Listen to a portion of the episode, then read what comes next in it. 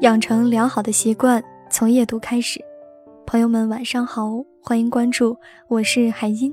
今天要给你读的文章题目是：你的声音是治愈我最好的频率。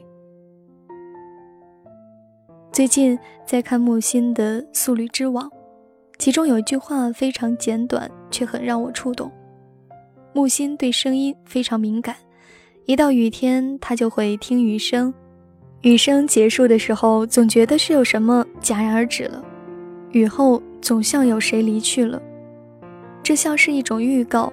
很多声音带着自己特有的故事，抑扬顿挫，一字一句的停顿和语气音调，总有这句话自己的意思。我会想你，仅仅是这短短的四个字，用不同的音调来讲。都有不同的意思。如果用疑问句讲，意思就是我怎么可能会想你？你是谁呀？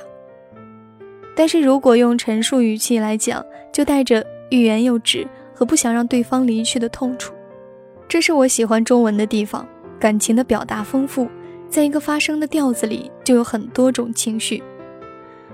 我在拥有猫咪之前，并不知道猫咪会打鼾，甚至一开始以为它们是生病了。最常见的对于猫打呼噜的解释，是说猫在被主人抚摸的时候，它自身感到愉悦且满足。因此，对猫奴们来讲，每次猫咪的呼噜声都像是皇帝的恩赐。然而，有另一项研究表明，猫的呼噜声是其进行自愈和治愈他人的声音。它的呼噜有特殊的频率，在我们和猫咪拥抱时，猫咪所发出的声音，能够在一定程度上。治愈主人，的确，每当我回到家之后，尽管一身疲惫，却有两个小宝贝在脚边蹭着我打呼噜，简直就是一剂放松针。它或许是在自愈，但是更能治愈我。都说女孩像猫，敏感多疑；男孩像狗，顾家忍让。其实情侣之间最好的关系，也应该是这样的角色分配：狗总是能让着猫咪。我们才会觉得回忆专用小马甲家的扭扭和端午是那么的有爱。你的声音能够治愈我，但是我爱你也并不只是因为这个原因。不久前，我的一个高中师哥结婚了，在我感叹时光匆匆的时候，也发现自己的确也是到了谈婚论嫁的年纪。他是山东人，在上海上学，女朋友是一个宁波的姑娘。我和他聊天，恭喜他有这么美的老婆。他之后发给我一个视频，是他们结婚的时候的一个小游戏，蒙上新郎的眼睛，声音很像的几个姑娘说同一句话。新郎确定后要用拥抱来表示他认为哪一个是自己的老婆。说实话，我觉得那几个姑娘声音都差不多，但是他听了一遍后就准确的找到了她。司仪问为什么的时候。他说：“有几个字的音调，只有他老婆才会这么发。”那句话让我格外感动。每次看到这种视频的时候，我都会感觉特别的受虐。不管这个世界有多少的阴暗面，我也总会坚定不移地相信爱情。爱情是深海里互相呼唤的两头鲸的心动，只有彼此才能在声音中感知对方的频率，也只有相同频率的人才能明白。爱人的声音这种东西对我有无法抗拒的吸引力，对方只对你使用的特有的音调，在你耳边的呢喃，对你低声的带有关怀的提醒，声音里的那些小情绪是需要细细品味的。木心在《论拥抱》里写，人体相互接触时，血液中含氧的血红素快速增加，血红素使肉身诸因子均衡持平。病者早康复，见者更勿庸役。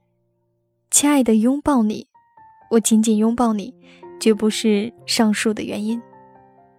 其实对于声音也一样，在广播里听到一个人的热线来电，声音很像你。甚至有多少次走在街上，以为某人就是你，却播不到最契合我的频率。晚安，你和世界。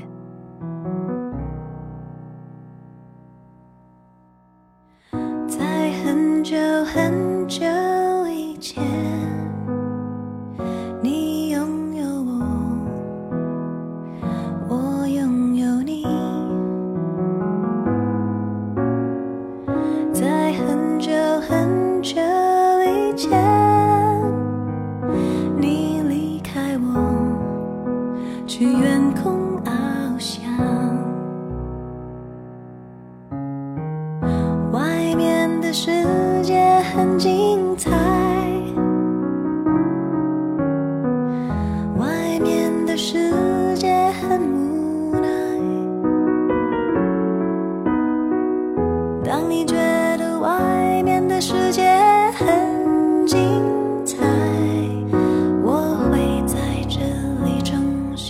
祝福你。